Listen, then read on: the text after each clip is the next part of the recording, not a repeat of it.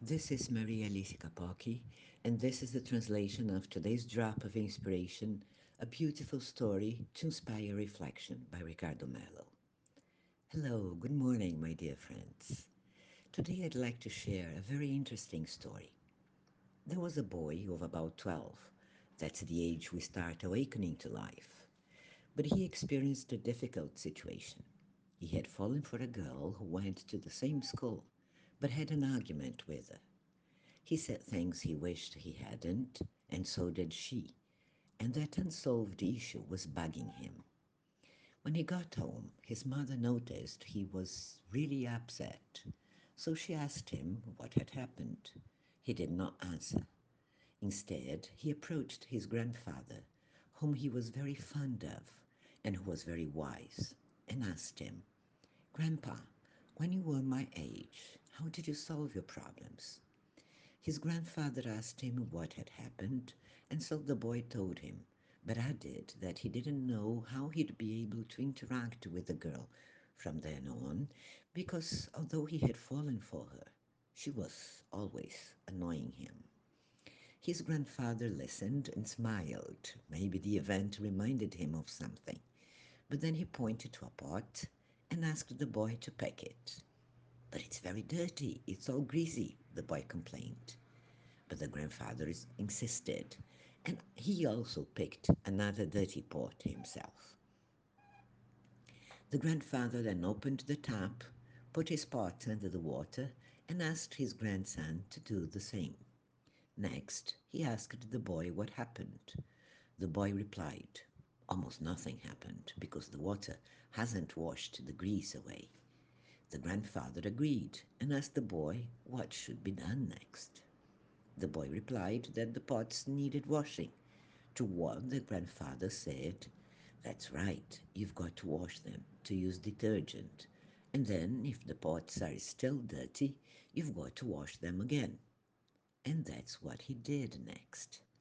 After the first wash, the pots were still dirty, so he again asked the boy what they should do, and the boy replied they had to wash the pots again. By that time, the boy had already forgotten about his problem. He was enjoying washing the pots with his grandfather, since they had never done that together.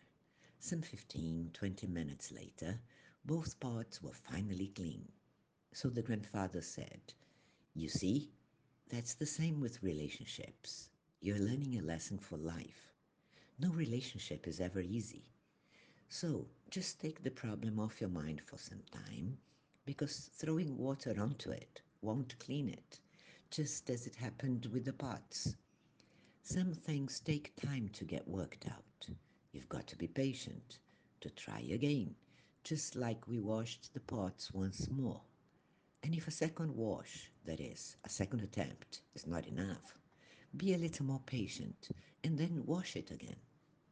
To what the boy replied, But Grandpa, you only stop washing them when they are clean.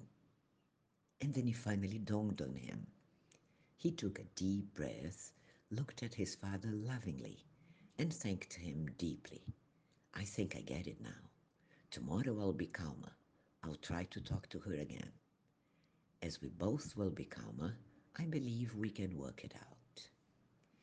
My friends, life is about learning from beautiful stories like this one, about washing things again and again in our relationships, and then about using some more detergent, that is, about never giving up until you can get things worked out.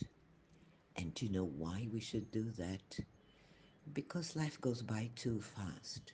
If we look back, we realize how much time was wasted because we were not patient enough and did not wash things as many times as it was necessary, if you get my analogy. Have you made a mistake? Everyone makes mistakes.